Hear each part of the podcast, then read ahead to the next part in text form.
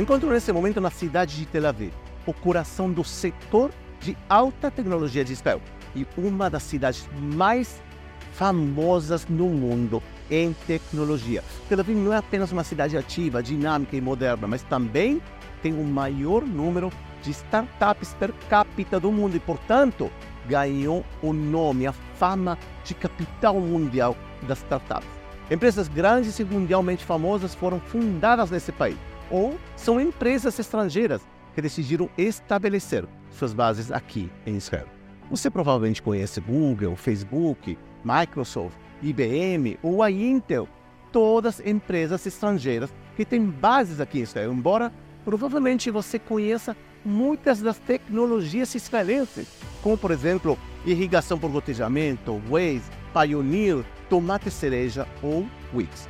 Como você explica que um país que tem tudo, mas realmente tudo para dar errado, seja uma potência tecnológica mundial? Isso não pode ser uma coincidência, não é mesmo?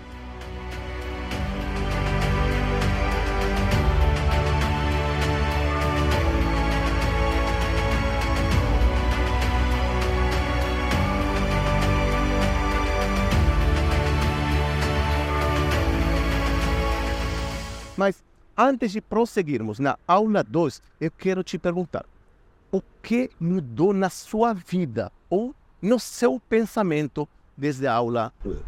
Você pode escrever aqui na área de comentários e compartilhar nas mídias sociais, sempre marcando a Moria International Center. Queremos realmente saber o que mudou na sua vida até agora.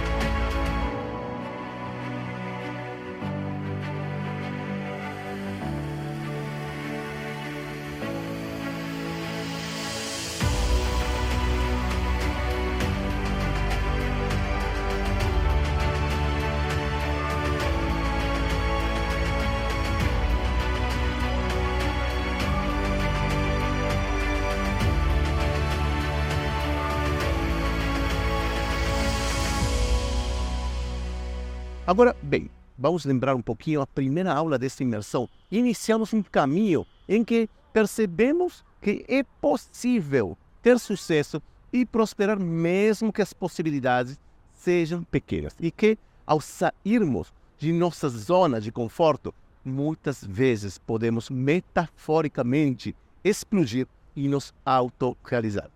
Esse caminho agora que estamos iniciando tem várias etapas. E hoje estamos começando a etapa número 2, no qual explicarei os pilares da mentalidade israelense para a prosperidade.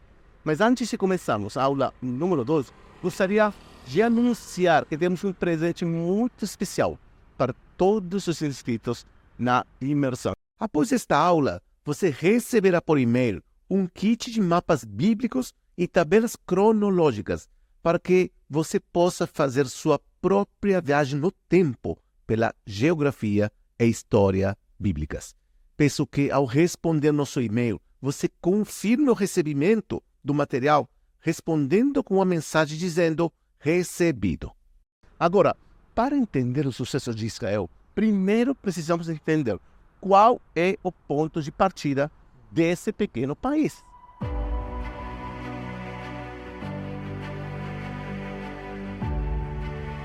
Eu disse pequeno, vamos começar então a falar de geografia. Isso é de fato um pequeno país localizado no continente asiático, em uma região chamada Oriente Médio. Tem uma área de pouco mais de 22 mil quilômetros quadrados, se não levarmos em conta a região da Cisjordânia, o que o torna o país número 151 do mundo. Faz fronteira com a Jordânia Leste, com a Síria e o Líbano ao norte e com o Egito e o Mar Mediterrâneo ao oeste. Todos os vizinhos de Israel são países árabes, cujas populações, e no caso de Síria, também seu governo são muito hostis à existência de Israel. Também a população palestina, de cerca de 4 milhões de pessoas que estão em Cisjordânia e em Gaza, também são muito hostis à existência do Estado de Israel. O território de Israel tem apenas 2% de água doce. Além disso, 60% de seu território é deserto e, em geral, chove muito pouco. Enquanto na parte desértica, eu diria que quase não chove. O Estado de Israel foi criado em 14 de maio de 1948 no território concedido pela ONU, no âmbito do Plano de Partição da Palestina, de 29 de novembro de 1947. No dia seguinte, cinco países árabes, juntamente com os árabes palestinos, invadiram o jovem Estado para, e agora cito os líderes árabes, expulsar e jogar os judeus para o mar. O objetivo dos árabes foi frustrado pelas ações do exército israelense. Além da hostilidade constante Israel teve de receber nos primeiros anos de sua existência, grandes ondas de imigração de judeus em uma situação pessoal, psicológica e econômica extremamente precária. Pensem, milhares de sobreviventes do Holocausto que estavam com os traumas da barbárie alemã, dos campos de concentração e extermínio. E, além disso, centenas de milhares de judeus expulsos de países árabes que foram para Israel em busca de ajuda e também foram despojados de tudo, além de morte, estupro, saqueio, etc. As primeiras décadas da existência de Israel são caracterizadas por uma pobreza extrema. Os recursos são escassos, falta de apoio internacional. E para aqueles que acreditam que os Estados Unidos estavam ajudando, a resposta é definitivamente não, pois os americanos só começaram a apoiar Israel no final da década de 1960. E além disso, ameaça latente que temos desde a criação do Estado de Israel até hoje, a nossa segurança. Em resumo, qual é o ponto de partida de Israel? Um território bastante escasso em recursos naturais, praticamente a única fonte de água doce é o Mar da Galileia. O país é cercado por inimigos que querem eliminá-lo e vão fazer tudo o possível para que isso aconteça. A população israelense nos primeiros anos era muito pobre e, além disso, constantemente recebendo ondas de imigração de judeus que desejam viver em Israel. O trauma do Holocausto está presente na vida cotidiana, principalmente nos primeiros 20 anos da existência do país.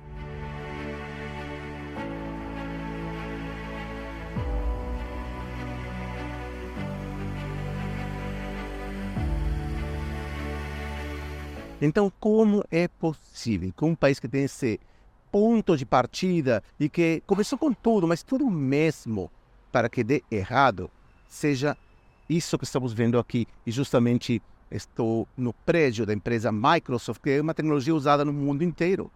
Israel é o segundo maior número de empresas startup do mundo. Estou falando de números, não per capita, depois dos Estados Unidos. E o maior número de empresas listadas na Bolsa de Valores de Nasdaq, fora da América do Norte. Em 2022, Israel foi classificada número 28 com maior produto interno bruto e 14 no PBI per capita. Em 2007, Israel foi convidada a participar da Organização para a Cooperação e Desenvolvimento Econômico, que promove a cooperação entre países que aderem aos princípios democráticos e explora economias de livre mercado. Gente, Israel é autossuficiente na produção de alimentos. E olha que interessante, as principais exportações incluem frutas, legumes, um país que é 60% deserto, além de produtos farmacêuticos, software, produtos químicos, tecnologia militar e diamantes. Israel é líder mundial em conservação de água e atualmente, incluso, exporta água potável graças à tecnologia de dessalinização do mar Mediterrâneo seu desenvolvimento de tecnologias de ponta em software, comunicações e ciências da vida evocou comparações com o Vale do Silício. A Intel e a Microsoft construíram seus primeiros centros estrangeiros de pesquisa e desenvolvimento aqui em Israel. Outras empresas multinacionais de alta tecnologia, como a IBM, ou a Cisco, ou Motorola, também abriram centros de tecnologia no país. A mais alta taxa de alfabetização do Oriente Médio está aqui. Sete universidades de Israel estão entre as melhores do mundo, entre as 500 melhores do mundo, e temos a Universidade Hebraica entre as primeiras 100. Israel está no terceiro lugar no mundo em número de cidadãos com diplomas universitários. Israel tem 111 empresas de tecnologia na bolsa de Nasdaq e está entre os 20 principais países com o maior número de patentes nominal, não per capita. E pessoal, Israel já ganhou em essa curta vida que temos aqui 13 prêmios Nobel. É natural que nesse momento você deve estar se perguntando como um país tão pequeno, com tantas limitações de tipo eh, naturais, geográficas, políticas, sociológicas, pode se tornar uma potência tão grande. Vejamos, aqui vocês têm uma imagem do que era Israel antes no início e o que hoje em dia. Nem, nem posso falar antes e depois, porque a história continua. Mas Deixa eu te falar, qual o segredo do sucesso de Israel? É implementar os 10 pilares da mentalidade israelense para a prosperidade. E vamos ver juntos agora. Pilar número um, perseverança. Não desistir nunca, não se render. Vamos até o final. Pilar número dois, a visão, ou seja, essa, esse sonho a longo prazo, onde você vê os resultados. O pilar número 3 é a chutzpah. Vocês devem lembrar, né? Chutzpah, falamos de Davi, a ousadia de querer fazer e achar soluções, né? Fazer coisas para resolver. O pilar número 4 é ver o problema não como um problema, mas como um desafio para resolver. O pilar número 5 é a empatia, ou seja, ver a necessidade do próximo. O pilar número 6, o pluralismo, ou seja, a diversidade de ideias. O pilar número 7 é a necessidade de sobrevivência.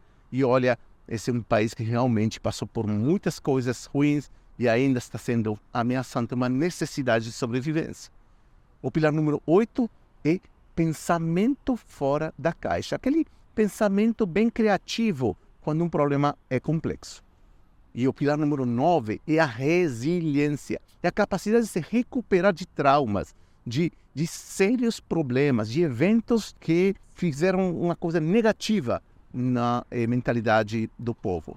E o pilar número 10 é um segredo. É um segredo que eu vou te revelar mais na frente. Na minha opinião, é o pilar mais importante. Esses pilares te fazem lembrar de algo é claro que sim. No episódio anterior falamos sobre se é possível prosperar quando você tem todas as chances de fracasso. Vimos exemplos da Bíblia, da história de Israel e também da arqueologia. E também vimos que é realmente possível ter sucesso apesar de ter todas as condições contra você, na teoria. Agora, você tem que aplicar os 10 pilares da mentalidade israelense do sucesso para poder ter maiores probabilidades de superar os problemas. É interessante que esses pilares acompanharam o povo de Israel ao longo da história, desde Abraão até os dias atuais. O povo, como tal, conseguiu superar e se recuperar de perseguições, expulsões e até mesmo do extermínio quase total. Na cultura de Israel, os pilares estão presentes diariamente. E tenho excelentes notícias para você, porque qualquer cultura pode adotar esses pilares. É uma questão de atitude, treinamento e querer implementar. Mas vamos falar sobre isso mais na frente. Agora, vamos saber juntos como esses pilares são aplicados diariamente em Israel.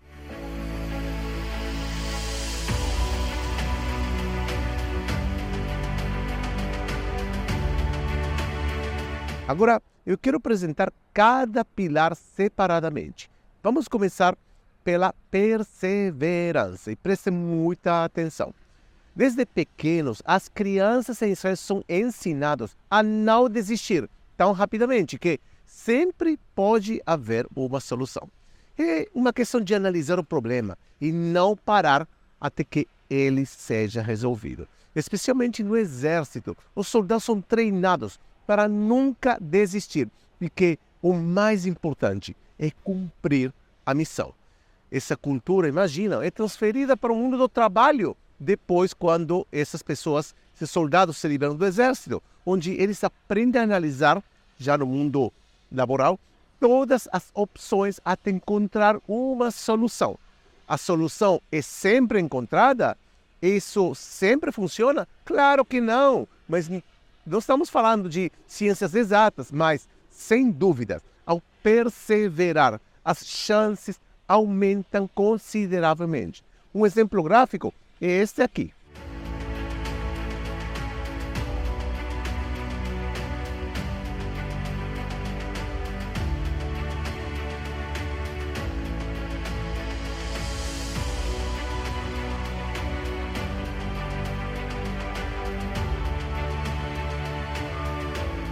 O escritor americano Napoleon Hill costumava dizer que os vencedores nunca desistem e os que desistem nunca vencem.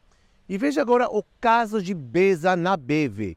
É um, realmente um caso impressionante. Ele nasceu na Etiópia e ficou cego desde o nascimento. Seu pai, que viu que havia nascido uma criança cega, entrou em pânico e abandonou a mãe. Beza emigrou para Israel aos sete anos de idade e depois estudou em Jerusalém em uma escola para cegos. Beza começou a praticar esportes por meio de uma associação em Jerusalém para esportes paralímpicos. Depois de experimentar o ciclismo, Beza começou a treinar para longas corridas, a princípio acompanhado apenas por voluntários e mais tarde também por um treinador de maratona profissional.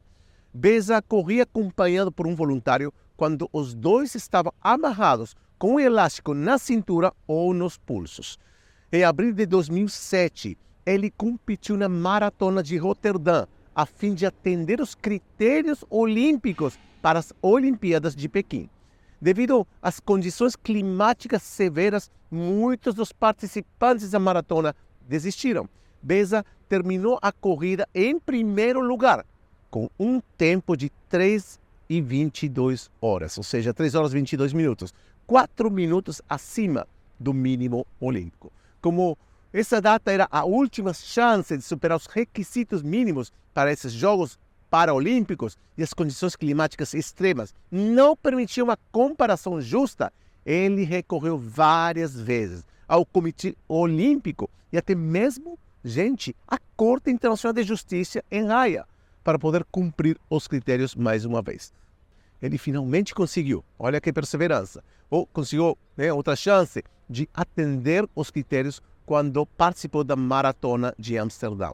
Ele ficou em primeiro lugar entre os corredores cegos e até alcançou o mínimo olímpico para as Olimpíadas de Beijing, quando cruzou a linha de chegada após de 3 horas e 15 minutos, 5 minutos mais rápido do que o mínimo. Uma pessoa chamada Ofer Bendor e seu filho Guy Bendor eram voluntários de uma ONG que corriam com Beza e nas Olimpíadas de Beijing. Ele ficou, e presta atenção, em quinto lugar como o corredor cego, né, no quinto lugar mais rápido do mundo. Né, uma coisa impensada. Bendor soltou a faixa elástica e permitiu que Beza cruzasse a linha de chegada sozinho e se tornasse assim o primeiro corredor cego a terminar uma corrida sem ajuda. A visão é a capacidade de projetar o futuro em sua mente com base em determinada realidade e determinados dados concretos. Já Walt Disney costumava dizer que se você consegue imaginar, você consegue fazer.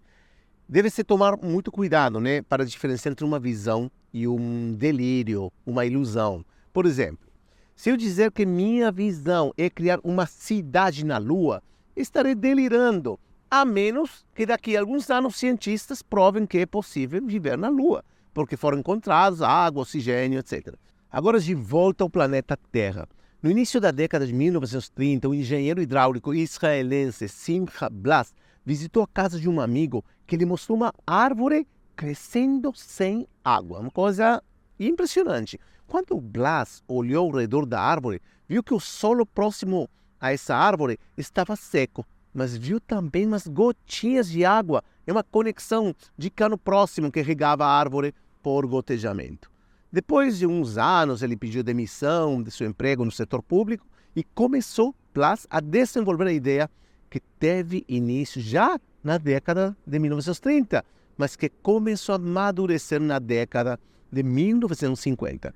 Entre os anos 59 e 66, ele começou a promover o uso do método de irrigação por gotejamento. E, juntamente com seu filho Ishael, que também inventou gotejadores novos e inovadores para sua época, participou do desenvolvimento deles, testando-os e apresentando-os ao mercado agrícola em Israel e no mundo. Em 1959, foi instalado o primeiro sistema experimental de irrigação por gotejamento e nos anos seguintes, o método foi desenvolvido e aperfeiçoado em escala comercial.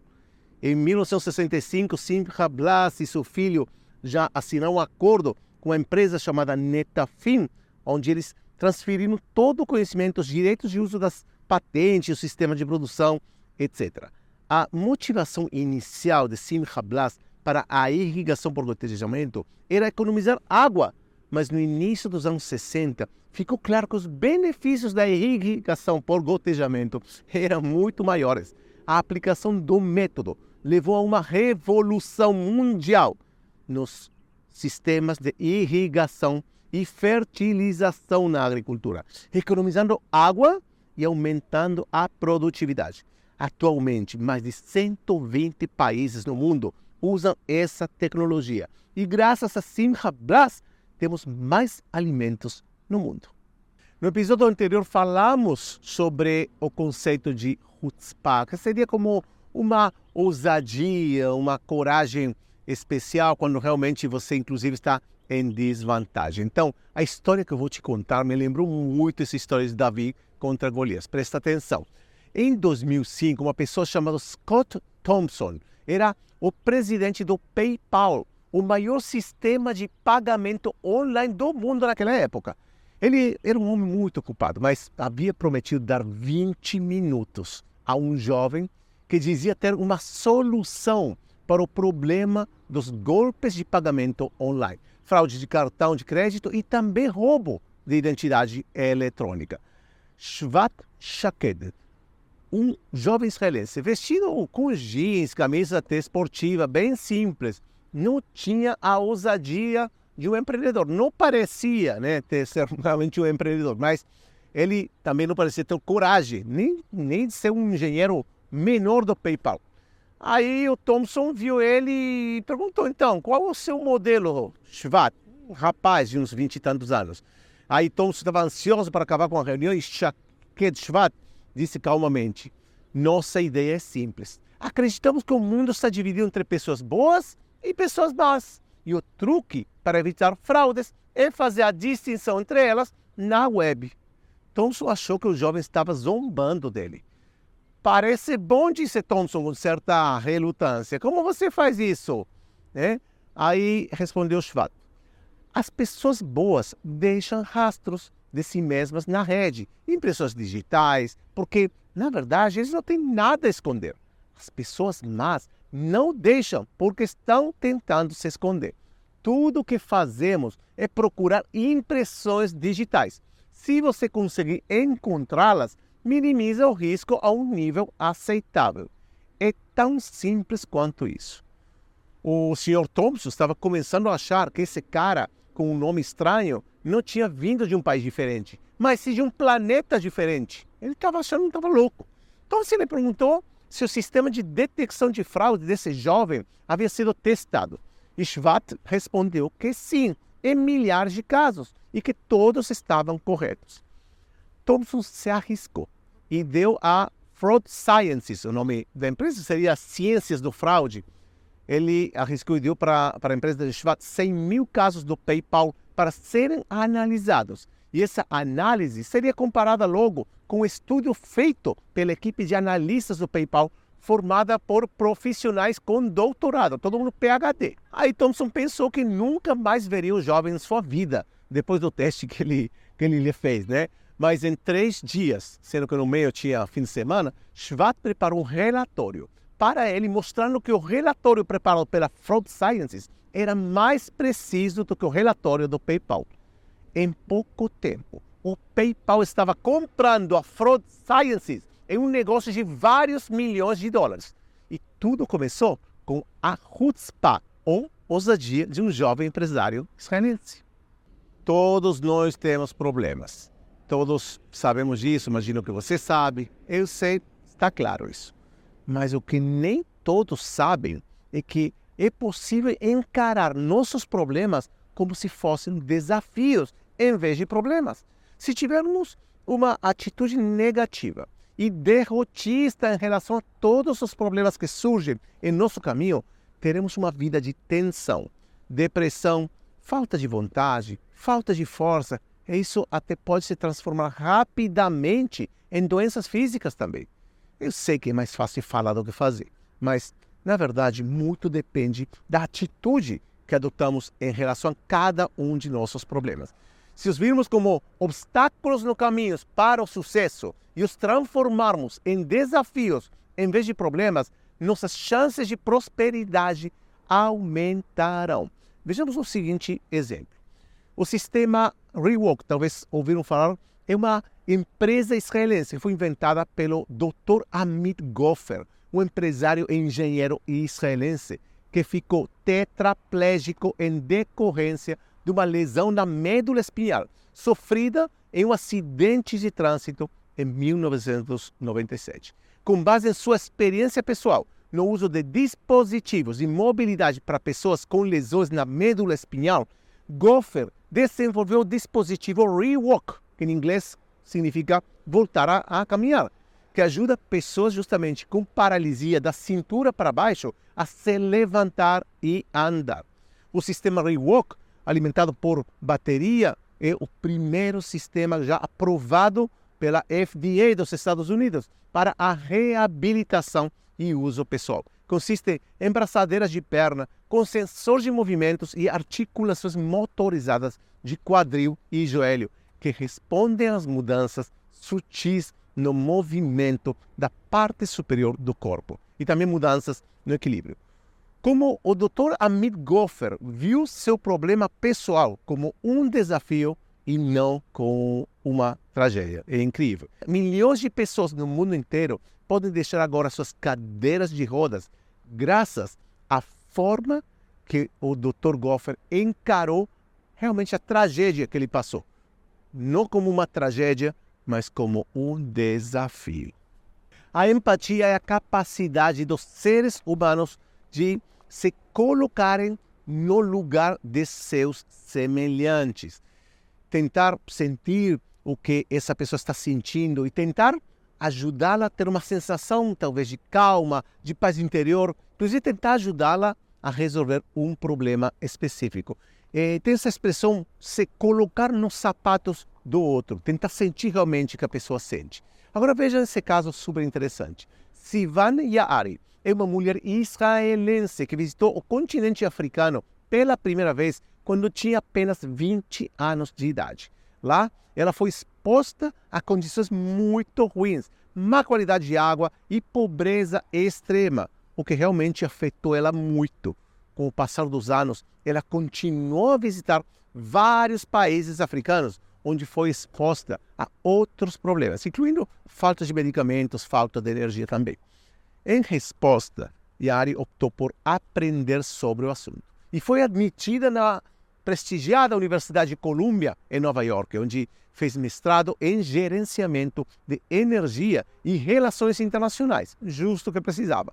Durante seus estudos, em 2008, ela fundou a Innovation Africa, com o objetivo de ajudar os residentes do continente com as necessidades básicas que eles tratavam. Usando tecnologias israelenses, a empresa utilizou energia solar para bombar água limpa e entregá-la às torneiras instaladas em vários vilarejos.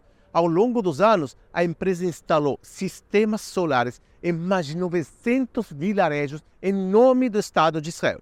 A empresa conseguiu mudar a vida de mais de 4 milhões de pessoas em 10 países africanos e a empresa agora tem como objetivo ajudar mais de 10 milhões de pessoas até 2027. E tudo isso começou pela empatia dessa mulher chamada Sivan. Pluralismo é a aceitação, o reconhecimento ou o respeito de uma diversidade de doutrinas, ideologias ou posições. É a aceitação dos outros pelo simples fato de serem bons seres humanos. É, de alguma forma, é, respeito independente da fé, da posição política, gênero ou condição econômica de nossos próximos. De acordo com Forsan Hussein e Amidror, ambos israelenses, primeiro árabe muçulmano e o segundo judeu, eles que cofundaram uma empresa chamada Zaitun Ventures, eles investem né, em empresas, compram empresas, investem. Eles dizem que a diversidade é uma grande, grande vantagem. Inclusive, dizem que estudos demonstram que a diversidade é benéfica para uma empresa. Para quem não conhece, isso é uma sociedade multicultural, tem diferentes etnias, religiões, culturas, origens. Então, eles acham justamente esse multiculturalismo de Israel é uma grande vantagem. Por isso que Hussein Dror, e, novamente, muçulmano e judeu, constroem e investem em empresas cofundadas por judeus e árabes, ou onde o capital humano é o mais diversificado possível. Eles realmente consideram que essa é a chave. Eles também preferem empresas que têm a missão de beneficiar o mundo, ou seja, eh, tem uma missão além da questão dos negócios. Agora, eles consideram que uma empresa tem que ter pelo menos um 30% de diversificação no capital humano. E, por exemplo, se falamos de Israel, né, porque eles também trabalham no estrangeiro, e que as empresas têm árabes, têm ortodoxos, mulheres em comparação com homens, etíopes e outras, e outras etnias. Ok? Então, para eles, o pluralismo é central. E se nós paramos para pensar, se nós respeitamos nossos semelhantes, de acordo à fé, né, cada um pode pensar de forma diferente, todos nos beneficiamos. Então, em vez de estar nos dividindo, que ele pensa assim, eu penso assim, seja política, seja esporte, futebol, seja o que for, é, o melhor é ter diferentes ideias, mas respeitando cada um delas. Desde sua implementação em 2011, o sistema Iron Dome, ou cúpula de ferro, tem sido um dos pilares da defesa de Israel contra ataques de foguetes vindo de organizações como Hezbollah no Líbano e o Hamas em Gaza. O ponto de virada para o desenvolvimento do Iron Dome ocorreu durante a Segunda Guerra do Líbano, em 2006, quando o Hezbollah, uma organização terrorista xiita, lançou cerca de 4 mil mísseis contra Israel. Todos a população civil, lógico. E entre 2000 e 2008, aproximadamente 8 mil projetis foram lançados de Gaza, a maioria pelo Hamas. Em resposta, o Ministério da Defesa de Israel decidiu em fevereiro de 2007 desenvolver um sistema de defesa aérea móvel. O sistema funciona detectando, analisando e interceptando uma variedade de alvos, desde morteiros e foguetes até artilharia. Usando inteligência artificial, o sistema é capaz de determinar se uma ameaça que se aproxima aterrizará em uma área povoada, disparando interceptadores somente nesse caso. Gente, a necessidade de sobrevivência de Israel levou entre outras coisas, ao desenvolvimento de sistemas de defesa muito sofisticados, que visam justamente preservar a vida de seus cidadãos para que eles possam levar uma vida normal. Eu poderia dar agora muitos mais exemplos, mas queria dar esse exemplo que acredito muitos de vocês já conhecem, né? o sistema cúpula eh, de ferro, domo de ferro, mas a necessidade de supervivência nos conduz, nos leva a desenvolver sistemas sofisticados. Pode ser desde uma sobrevivência, uma situação simples, até uma sobrevivência de Israel como nação. Pensar fora da caixa é a capacidade que temos, seres humanos, de criar soluções engenhosas quando estamos confrontados com um perigo ou com uma necessidade séria. Os seres humanos, em diferentes circunstâncias extremas, conseguiram desenvolver todo tipo de solução que lhes permita sobreviver. Um caso muito conhecido é o do avião uruguaio que caiu na Cordilheira dos Andes. Agora, vejam este exemplo daqui de Israel. A empresa Orcam desenvolveu um dispositivo de inteligência artificial que dá autonomia a pessoas cegas ou com deficiência visual ou com dificuldade de leitura. Essa tecnologia pioneira na forma de um pequeno dispositivo vestível, revolucionou a vida de dezenas, talvez centenas de milhares de usuários em todo o mundo desde 2015. A Orcam foi fundada por Amnon Shashon, professor da Universidade Hebraica de Jerusalém, e Ziv Aviran em 2010. A empresa nasceu como uma extensão da Mobileye, uma empresa israelense, também fundada por Shashua, que desenvolve sistemas anti-colisão e de assistência ao motorista para veículos. Provavelmente vocês utilizam nos seus carros esse sistema. Basicamente, é um projeto humanístico, a Orcam, que nasceu graças a alguns dos engenheiros da Mobileye que queriam ajudar aqueles que não enxergam a ler e trabalhar. Tudo começou com a tia de Amnon Shashua, um dos fundadores, professor da Universidade Hebraica que mencionei, que ela sofre de degeneração macular. Como ele estava perdendo a visão, seu sobrinho pensou que era preciso encontrar uma solução como a Mobileye para ajudar a humanidade. Em seguida, eles entrevistaram pessoas com deficiência visual para descobrir do que elas mais sentiam falta. E vocês não vão acreditar, a maioria delas disse que era da leitura. Então, os engenheiros se concentraram nisso como uma prioridade. Atualmente, tem vários tipos de dispositivos disponíveis eh, da eh, Orcam e realmente uma empresa, como disse eh, seu fundador, que nasceu com a ideia de ajudar a humanidade. Então, vemos como um, uma missão nobre de querer devolver a visão a pessoas que não conseguem enxergar virou também um negócio, uma empresa. E, como situação ideal, seria que todo mundo ganha. E essa é a história de pensamento fora da caixa. A resiliência é a capacidade dos seres humanos de se adaptarem a adversidades ou traumas. É nossa capacidade de desenvolver um mecanismo para nos recuperarmos de más notícias ou de alguma condição difícil a que fomos submetidos. É levantar-se depois de ter caído. E todos nós, seres humanos, acredito que você alguma que outra vez, eu com certeza, nós já tivemos nossas quedas. Muito depende de nossa atitude. Se nos rendemos à derrota ou se nos levantamos para lutar novamente. Agora, escutem essa história que eu acho que talvez muitos de vocês já conhecem. Depois de ser gravemente ferido durante a guerra contra o Hamas, o ator e cantor israelense Idan Amedi, que eu acredito que muitos de vocês eh, eh, conhecem, da série Fauda, que está em Netflix. E se vocês não assistiram, recomendo muito para vocês assistirem. Então, depois de ser trasladado ao hospital em Tel Aviv, diretamente da batalha, do combate em Gaza, a família de Amedi e os produtores do programa pediram orações, rezas quase que imediatamente quando sua condição foi revelada pela primeira vez. Ele foi ferido numa explosão durante seu serviço de reserva. Interessante que ele serve no exército e atua praticamente do que ele faz no exército. Então, a atuação dele é muito boa, quase natural. Ele realmente chegou a uma situação muito, muito grave. Inclusive, ele eh, falou assim, depois de uma, eh, falou para a mídia, assim, que a equipe médica das mais dedicadas e profissionais agradeceu porque realmente salvaram a vida dele. Ele inclusive disse que a operação que ele foi ferido era uma operação importante, valiosa e que se, eles se surpreenderam com o que eles encontraram.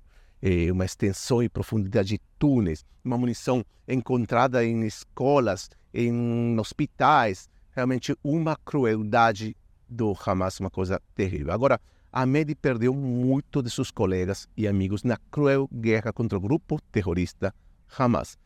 E, inclusive, ele quase, como já falei, quase perdeu a vida.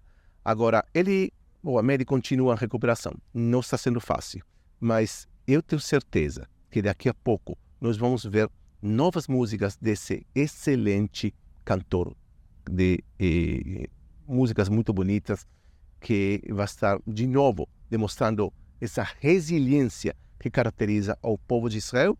E nós falamos também no, na aula anterior sobre a figura de Miriam Peretz, vocês lembram? Um caso de resiliência também, que de alguma forma simboliza o que o povo de Israel está vivendo desde tempos antigos até nossos dias. E o elemento secreto, né? Vocês devem estar se perguntando, peraí, você falou 10 pilares, até agora eu falei de 9 pilares, verdade. Temos um elemento secreto, o pilar número 10, mas ele é secreto, então a gente vai revelar esse elemento, na minha opinião, o elemento mais importante. É como se fosse a pedra angular de todo esse, esse sistema, essa forma de pensar. Mas nós vamos estar vendo isso eh, na próxima, eh, nos próximos episódios, vamos estar revelando o que significa esse pilar número 10 e por que é importante para todos nós aprender e implementar em nossas vidas. É provável que você esteja pensando agora que é muito fácil, muito simples dizer, falar quais são os 10 pilares da mentalidade de sucesso e que o problema é como aplicar esses pilares diariamente. Concordo plenamente com você. Inclusive, muitas vezes me divirto com aqueles livros de autoajuda que nos dizem que para sermos felizes precisamos sorrir. É, tipo, já sabemos isso. O problema é que eles não nos dizem o que fazer para sorrir, né? Agora, esse não é o caso. Estou 100% convencido de que cada um de nós pode aplicar esses pilares no dia a dia. E com um pouco de treinamento seremos capazes de mudar nossa mentalidade, nossa atitude e, portanto, nosso comportamento para uma vida bem-sucedida. O sucesso é uma coisa individual. Para uma pessoa pode ser ter 10 milhões de dólares no banco e para outra pode ser passar um domingo com os netos, com a família, eh, como um churrasco e assistir futebol, por exemplo. Embora a sociedade muitas vezes tente nos impor critérios de sucesso como usar um determinado perfume, relógio, viajar de primeira classe ou ter um determinado carro. A verdade é que o sucesso é uma coisa totalmente subjetiva e individual. Se falamos de história, pensem, para Herodes o Grande, o sucesso poderia ser a conclusão de uma nova obra-prima arquitetônica, enquanto para João Batista era o fato, talvez, de ter um maior de pessoas se arrependendo dos seus pecados. E essas são duas pessoas da mesma região, né, praticamente da mesma época, com personalidades e interesses totalmente opostos. Agora bem, na primeira aula vimos alguns exemplos bíblicos e arqueológicos que exemplificam nove, estou te devendo um, te lembro que temos o mais importante, nove dos dez pilares do pensamento para o seu sucesso.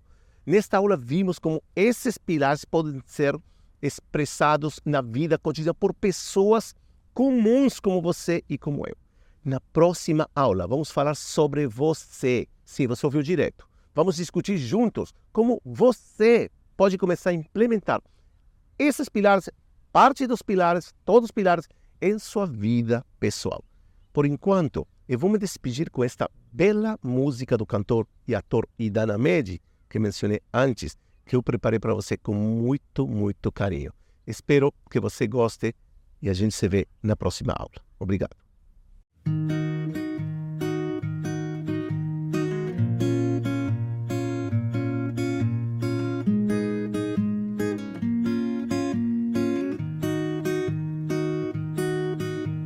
חלק מהזמן היו בי חששות על מה שרציתי להגיד ולא אמרתי אולי כבר לא אמר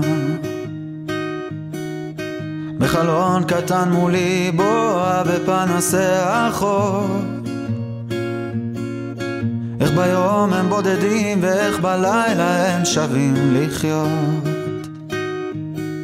ולפעמים זה גם קורה לי בלילות לחשוב על כל מה שרציתי להיות.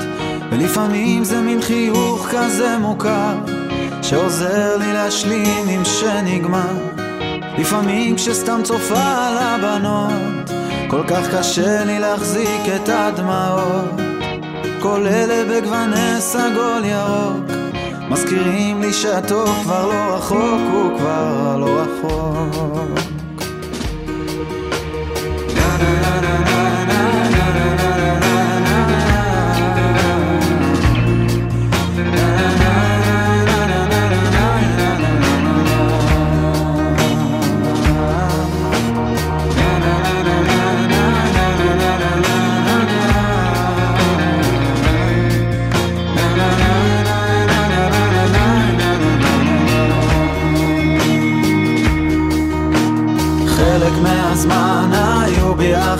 מאוד ברורות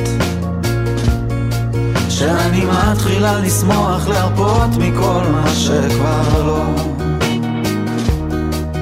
בחלון קטן מולי בועה בעיר הישנה שאהבתי לאהוב היא אהבה אותי בחזרה.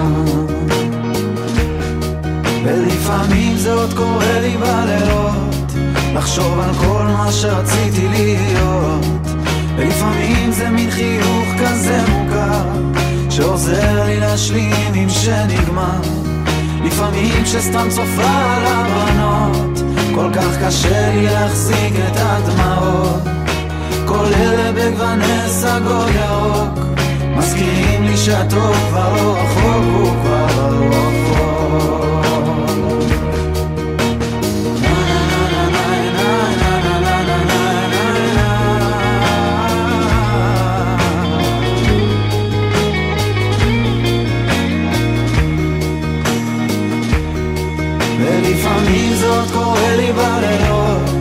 לחשוב על כל מה שרציתי להיות.